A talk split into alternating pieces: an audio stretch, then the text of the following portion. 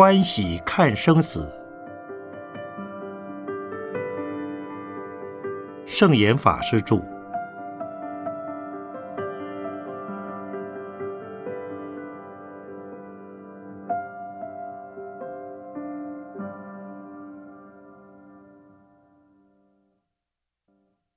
第六章：死亡的准备功夫。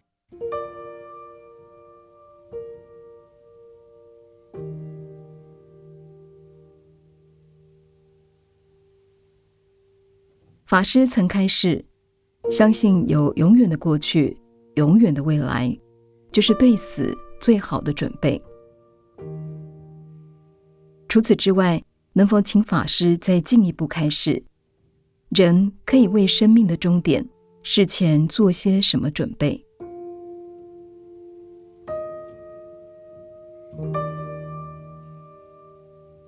处理身后事，的确需要一番功夫。遗产、丧葬仪式，乃至债务的清偿等。但是，我认为生前做好对死的心理准备还是很重要的。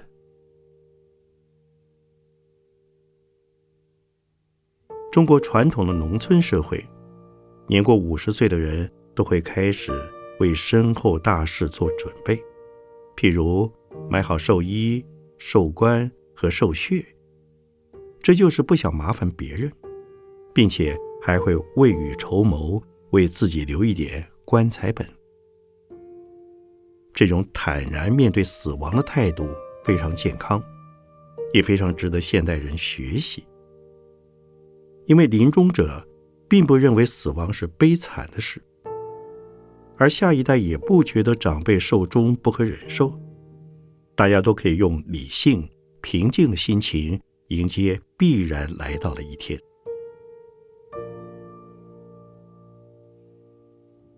更深一层看，由于年过半百者预计自己将死，就会更积极去完成未了的心愿，或为子孙积德造福；而子女也会自我警惕，把握时间行孝，以免有子欲养而亲不在的遗憾。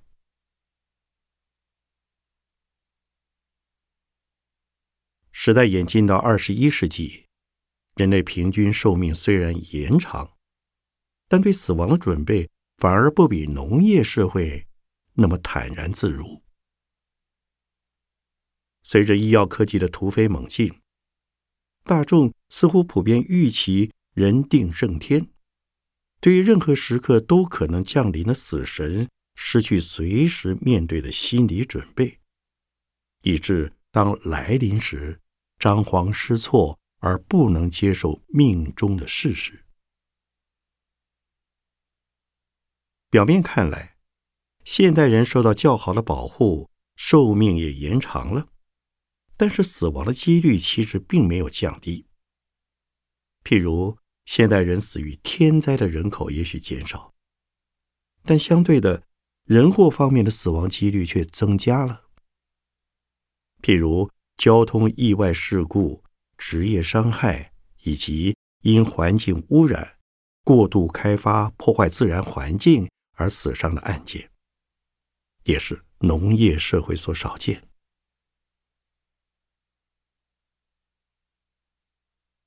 科技时代的生活形态，降低了一般人对死亡的预期和准备，由迎接新生命这件事。就充分反映这样的心态。现在父母都知道医院生产，原因不外乎在医院比较安全，万一发生状况，可以立刻受到最好的医疗救援。但是，先进的医疗技术设备是否真的能够保证一定平安无事？好像到目前为止还不能吧。从另一角度来看，医院的功能是双重的：一方面接受生，另一方面也送亡。事实上，每个新生命在孕育、出生的过程中，都时时面临病与死的挑战。更贴近的说，人一出世即与死亡连在一起。若能及早认清有生就有死的必然因果关系，就比较容易克服死亡的恐惧，坦然的接受死亡。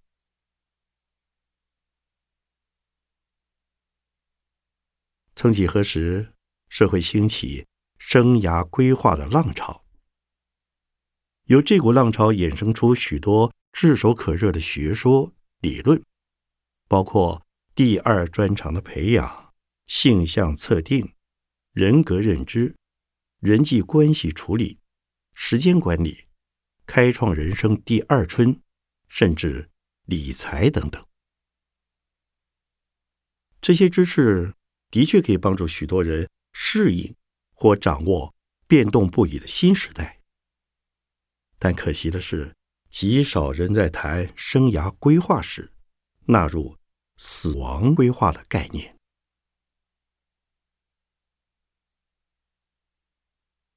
反观西方人，他们却常在年轻时就已写好遗嘱，日后再视主客观条件的改变予以修正。虽然台湾社会目前愿意在身强力壮时购买保险的人口逐年增加，未雨绸缪的观念。比以前浓厚，但愿意在花样年华为自己规划身后事的人，好像并不常见。我建议大家在生命的任何阶段都应该思考死亡的问题，以免当意外发生时，令亲友既悲伤又慌乱。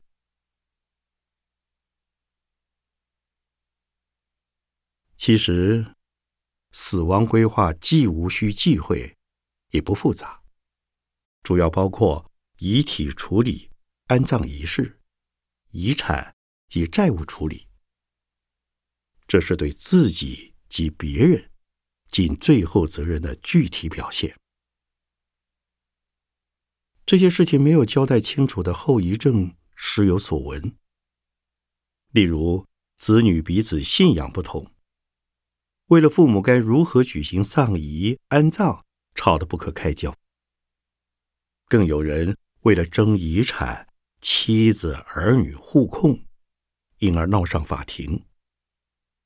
这些事情对亡者及生者都不平安。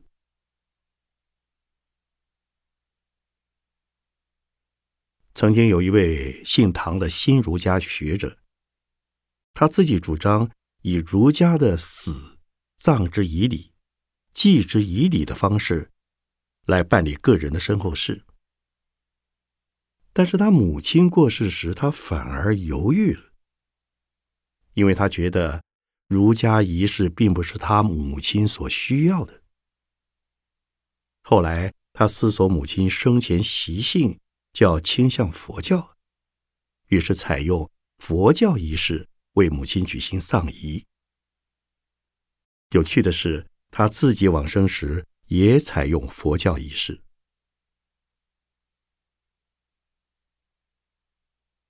一个人生前有宗教信仰，他的后事比较容易处理，子孙只要依从他的信仰即可。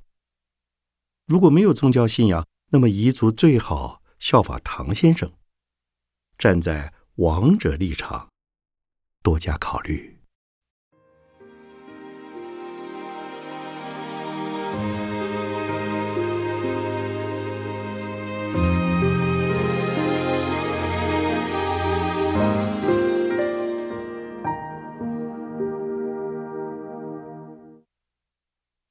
接下来我讲一些真实的例子。这些故事中的主人翁在处理遗产以及面对和准备死亡的态度，对社会上许多人应会有些启发和注意。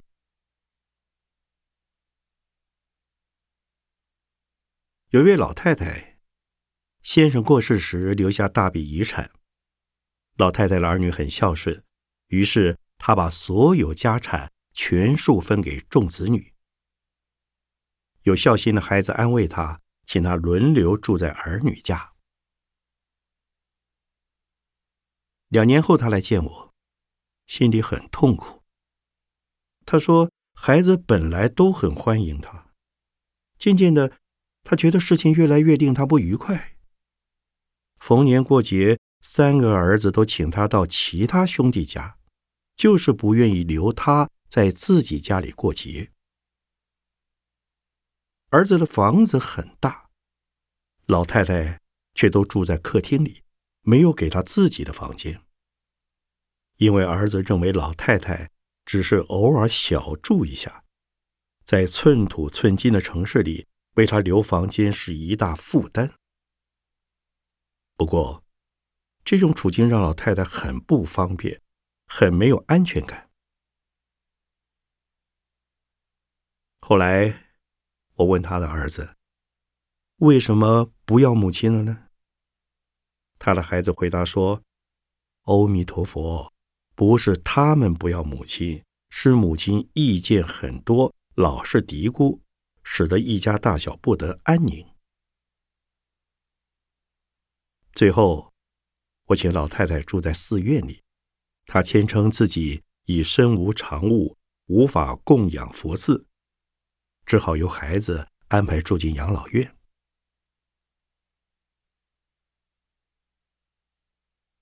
另外一位老太太。在处理相同情境时，就显得有智慧多了。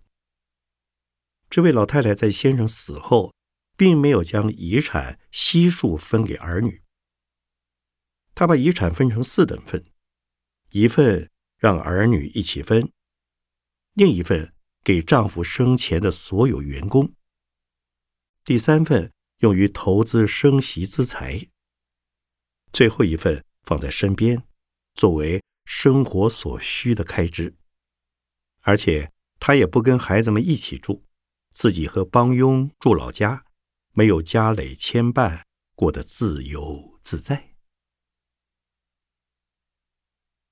每逢佳节，儿孙回老家与他齐聚团圆，他一定发给每个人一个大红包。儿子、媳妇儿、孙子，通通有，皆大欢喜。即使平日，儿孙们也经常嘘寒问暖，看看老人家是否有何需要。一直到他过世，这个家族都维持圆满和乐的关系。而他的几个孩子为他料理身后事也很尽心，布施做佛事，一一行事如仪。我想，这位老太太仍拥有两份财产。可能是个不小的诱因。这倒不是说他的孩子只为贪钱才行孝，关键在于人到晚年最好学会打理自己，不要心存仰赖子女的念头。当然，社会上不是每个人都能有一笔遗产以供晚年之用。如果自己没有什么积蓄，就要广结善缘。龙禅寺过去有位男信众，他没有什么钱，但是几乎每天到寺里做义工，帮忙做一些小件的木工，也参加助念团为临终者助念。他往生后，我们以僧团行者的仪礼为他安排后事。许多信众及他生前的朋友也一同为他助念，这恐怕比他满堂儿孙都要做得好，也比一些虽然富有、缺少结人缘的人要圆满一些。所以，拥有财富还得有智慧去运用，但如果没有万贯家财，就需懂得广结善缘。这一点很重要。这位男居士不但安心的迎接死亡，更将余年奉献给宗教。像这样愿意付出的人，能从容的面对死亡，他不但生前做事利人，而且这样的死亡态度也对后人有益。因为临终者能够不惊不怖走向人生的尽头。这种平和的情绪也感染了周遭的亲友，使他们不至于陷入悲伤的情境中。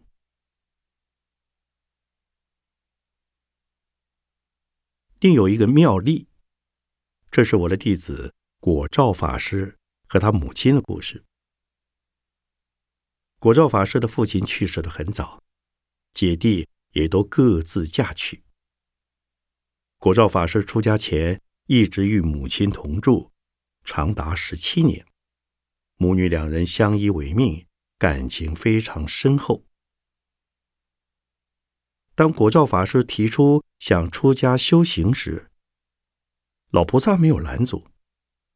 这种豁达洒脱的气概真是少见。果照法师到农禅寺后，老菩萨就到农禅寺厨房当义工，参加寺里的各项修行活动。周六念佛共修，每年两次的佛期。老菩萨都很少缺席，直到他往生时，一共参加十三次佛期。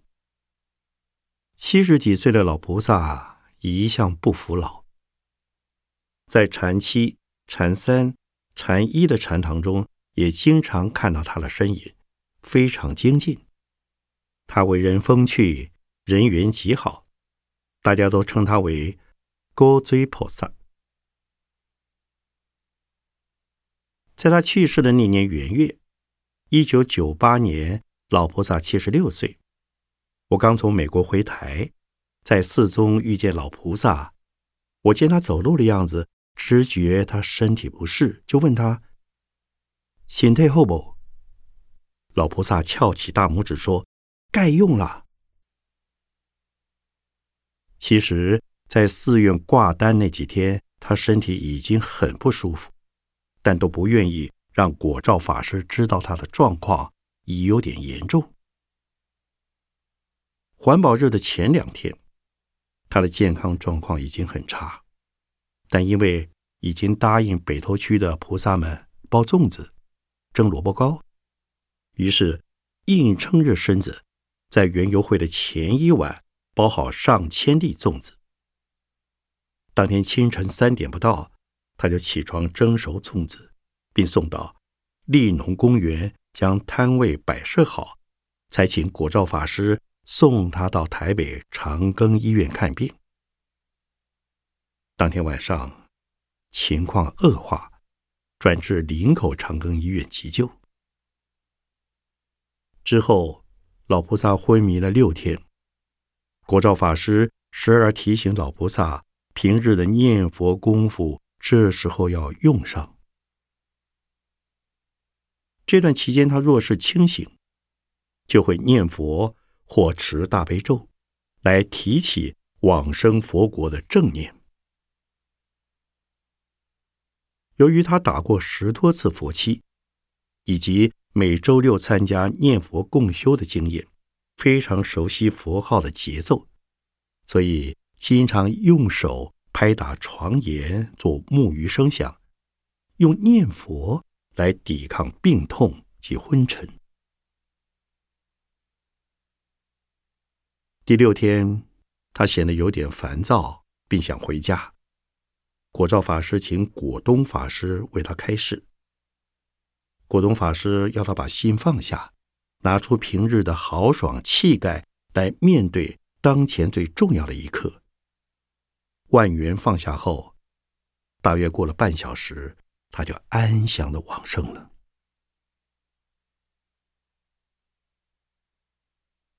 据果照法师说，老菩萨在病中因手腕打点滴，鼻孔、嘴巴都插上许多管子，身体僵硬，脸色苍白。往生后，在法鼓山的法师及莲友们的助念下。协助老菩萨提起正念。更衣时，老菩萨的身体变得柔软，脸上泛着红润。他平时睡觉会打鼾，嘴巴是张开的，但往生时眼、口都合上，嘴角还带着笑意。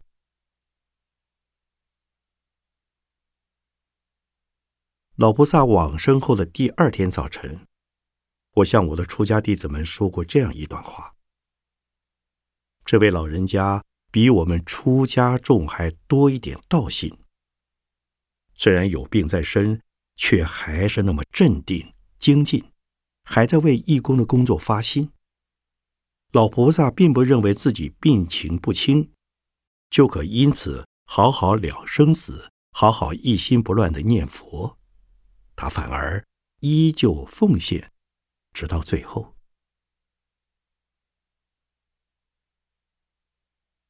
有些人害了病，就躺在床上养病，特别是老人家。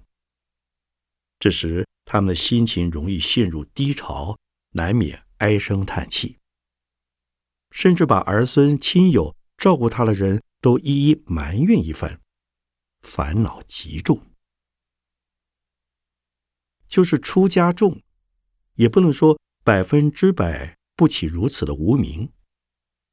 于是，或者抱怨僧团很冷血，或者抱怨师兄弟没情义。能像果照法师的老菩萨这样往生，真是有福报。说明他烦恼少，放得下，走得多么清爽。这不但对社会大众有启示，就连我们出家众也可以从中学习。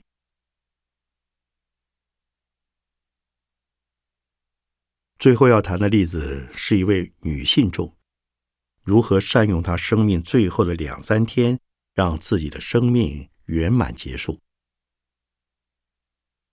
这位女菩萨在她先生过世后，曾告诉我，将来她死后不打算把遗产留给自己的独生女，而是想捐给我。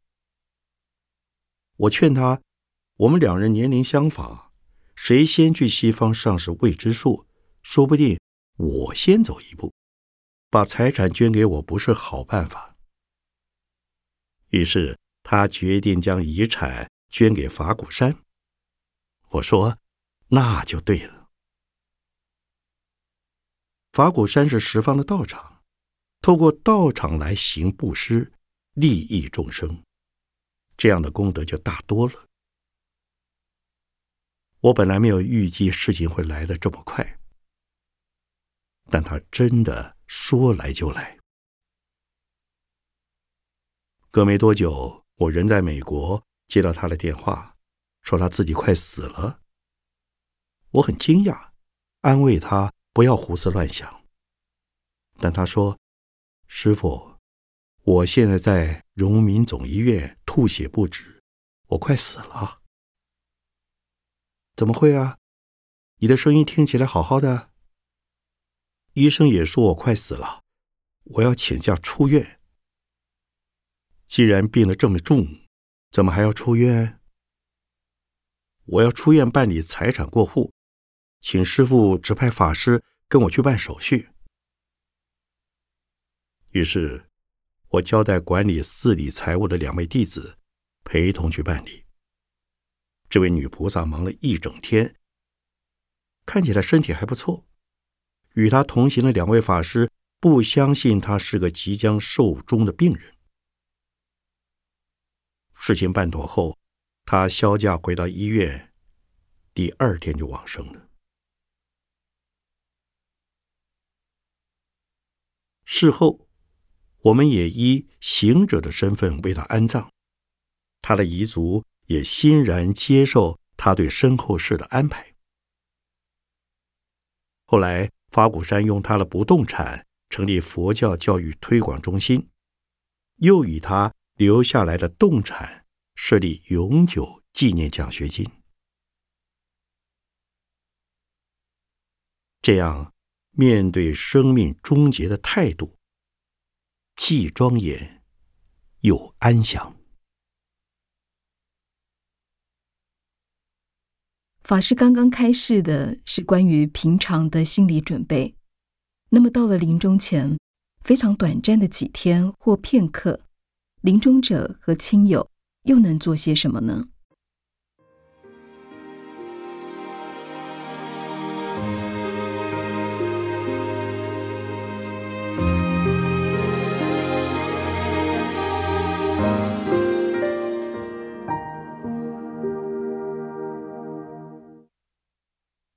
临终时如果意识依然清晰，这时候应该将生者的种种事物完全放下，不要再为他们牵肠挂肚，平添彼此的烦恼。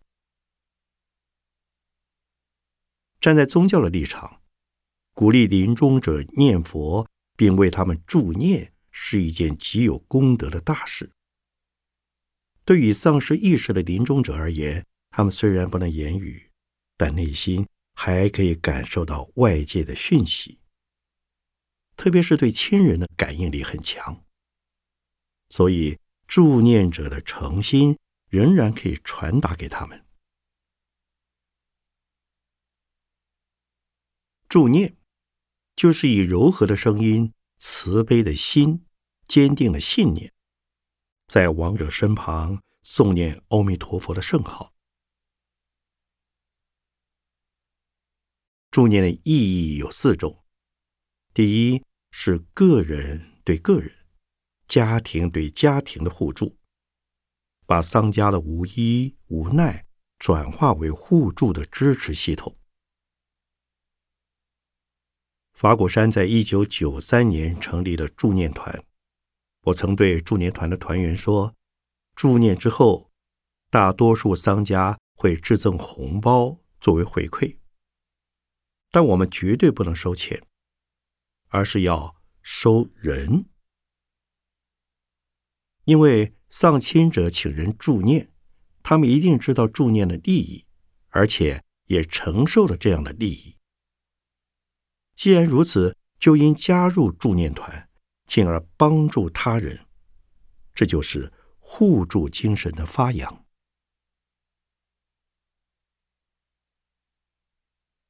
第二，帮助亡者往生西方极乐世界。亲友及旁人助念，可以使临终者的神识也跟着念佛，得蒙西方三圣——阿弥陀佛、大势至菩萨。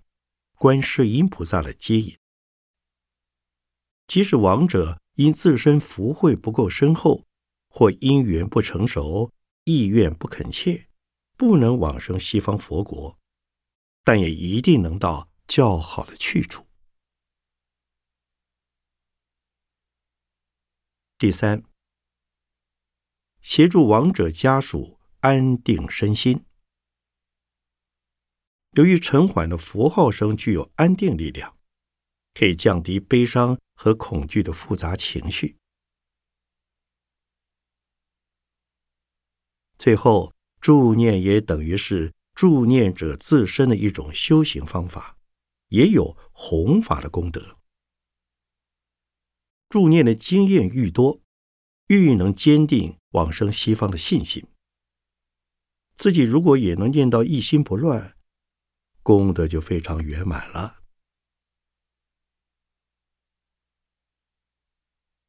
活着的时候，如果有念佛的习惯，且往生西方的意愿强烈，这又比平常不念佛、临终请人助念要稳当的多。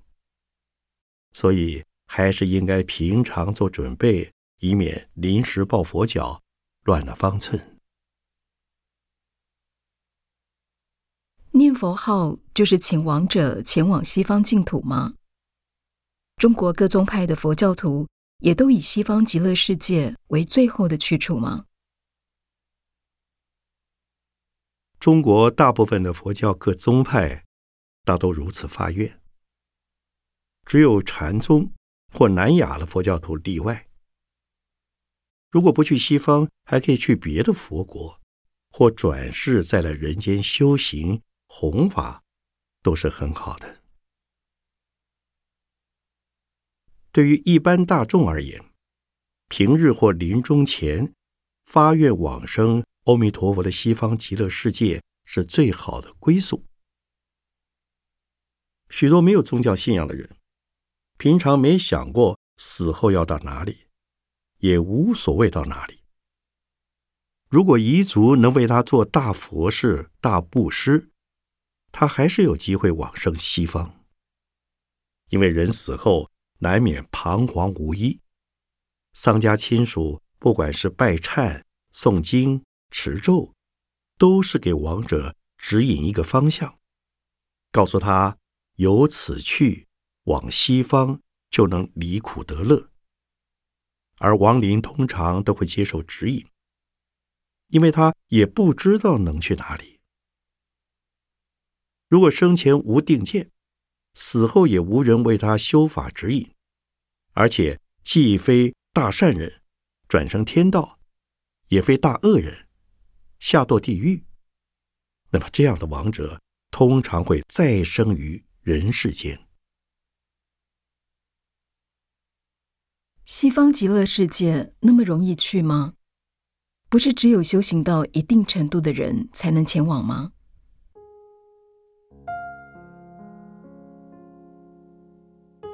很多人都以为佛国非常遥远，坐火箭也到不了。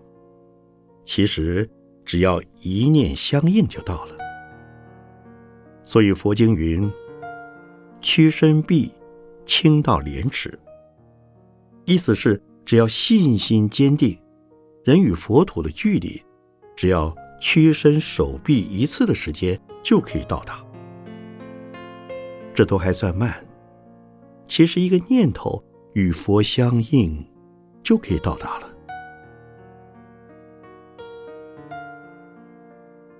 再者，佛教认为各个宗教都有自己的天堂。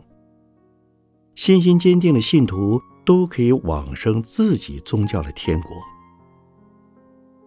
从这个角度看，对临终者而言，是否具宗教信仰，期间的差别很大的。